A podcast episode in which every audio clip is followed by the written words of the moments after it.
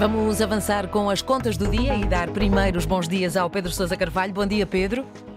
Olá, Mónica, bom dia. Ora, o Presidente da República tem dito que o crescimento da economia não está a chegar aos bolsos dos portugueses. Por outro lado, Mário Centeno, o Governador do Banco de Portugal, veio dizer o contrário, veio dizer que sim, o crescimento está a chegar aos nossos bolsos. Em que é que ficamos, Pedro Sousa Carvalho?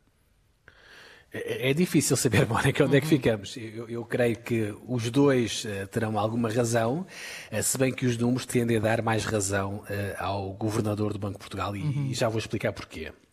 Antes, deixa-me só dizer que esta discussão volta à baila porque o Banco de Portugal, na sexta-feira, reviu em altas previsões para a economia portuguesa. O Banco de Portugal está agora mais otimista. Eh, para este ano, portanto, o Banco de Portugal está a contar com um crescimento da economia de 2,7%, uhum. que já é um valor bastante, bastante simpático.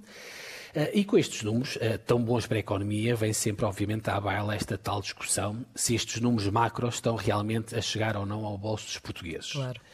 Uh, como dizias, portanto, quem tem dinamizado muito esta discussão tem sido precisamente o Presidente da República, eh, que tem dito várias vezes que estes números não estão a chegar aos bolsos dos portugueses.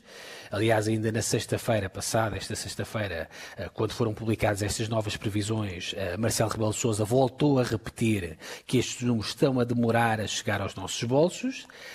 Bom, o, Presidente da República, Mónica, terá obviamente alguma razão e creio que nós todos sentimos isso um pouco no nosso dia a dia. Uhum. Uh, com a subida do preço da alimentação e com a subida da prestação da casa, obviamente que muitos portugueses estão numa situação financeira frágil.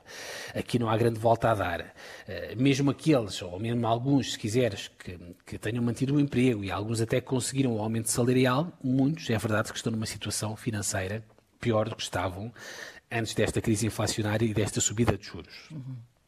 Bom, o que o Banco de Portugal e o governador Mário Centeno nos vieram dizer na sexta-feira é algo ligeiramente diferente. Uh, e não muito popular.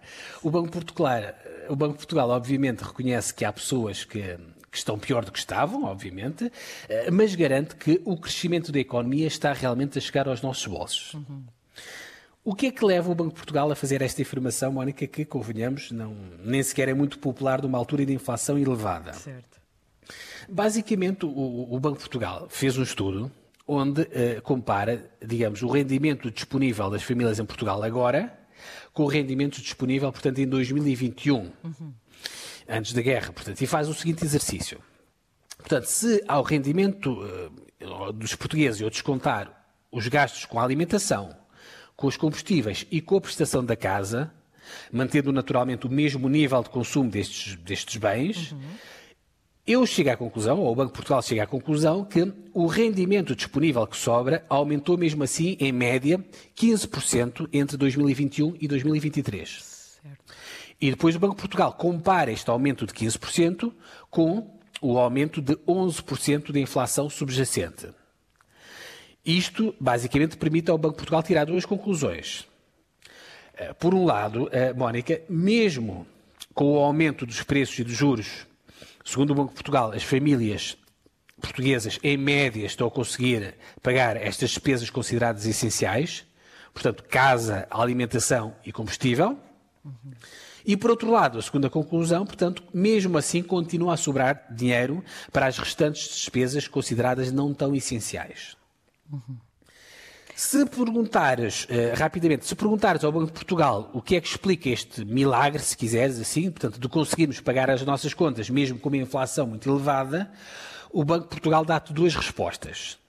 Por um lado, o Banco de Portugal vai-te dizer que o mercado de trabalho está com um grande dinamismo, o que tem permitido, obviamente, dar emprego às pessoas e a mais pessoas e aumentar salários. Uhum.